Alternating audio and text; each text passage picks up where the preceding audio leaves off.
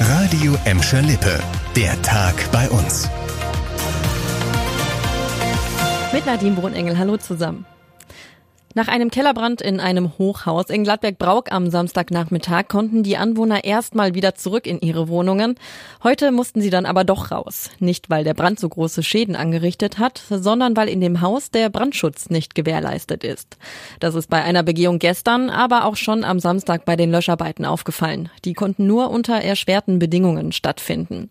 Das hat uns David Hennig von der Stadt Gladbeck erzählt. Die Feuerwehr war natürlich die Schwierigkeit, dass die äh, Aufstellflächen der Feuerwehr zu zugeparkt waren, dass nicht richtig angeleitet werden konnte, dass Flucht- und Rettungswege zugestellt waren.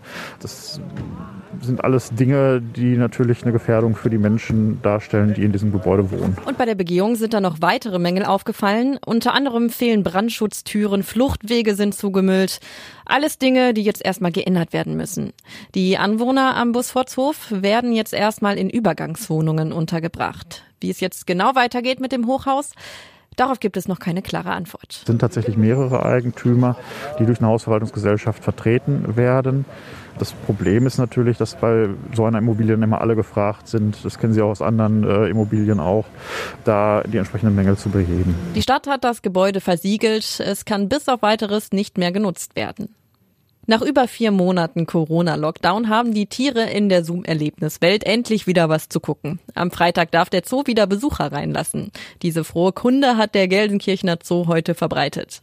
Pro Tag dürfen bis zu 2500 Besucher rein.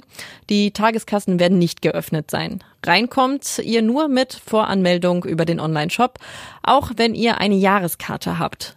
Die entsprechende Seite wird laut Zoo bald freigeschaltet. Auf dem gesamten Gelände der Zoom-Erlebniswelt gilt medizinische Maskenpflicht. Alle Regeln für den Zoobesuch findet ihr auch nochmal auf radioemschalippe.de.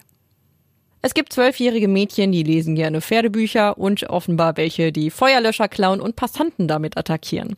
Diese Erfahrung musste eine 33 Jahre alte Frau in Gelsenkirchen machen. Sie war gestern am frühen Abend mit zwei Begleiterinnen an der U-Bahn-Haltestelle Heinrich-König-Platz unterwegs. Dort kam den Frauen das Mädchen mit dem Feuerlöscher entgegen. Laut Polizei hatte die Zwölfjährige das Gerät vorher aus der Haltestelle im Gelsenkirchener Hauptbahnhof geklaut. Als die 33-Jährige das Mädchen darauf aufmerksam machte, dass der Feuerlöscher nur für den Notfall gedacht ist, bespuckte die Zwölfjährige sie, zog ihr an den Haaren und äh, besprühte sie mit dem Feuerlöscher. Die Polizei konnte das Mädchen in der Nähe der Haltestelle festnehmen. Das war der Tag bei uns im Radio und als Podcast. Aktuelle Nachrichten aus Gladbeck, Bottrop und Gelsenkirchen gibt es jederzeit auf radioemschalippe.de und in unserer App.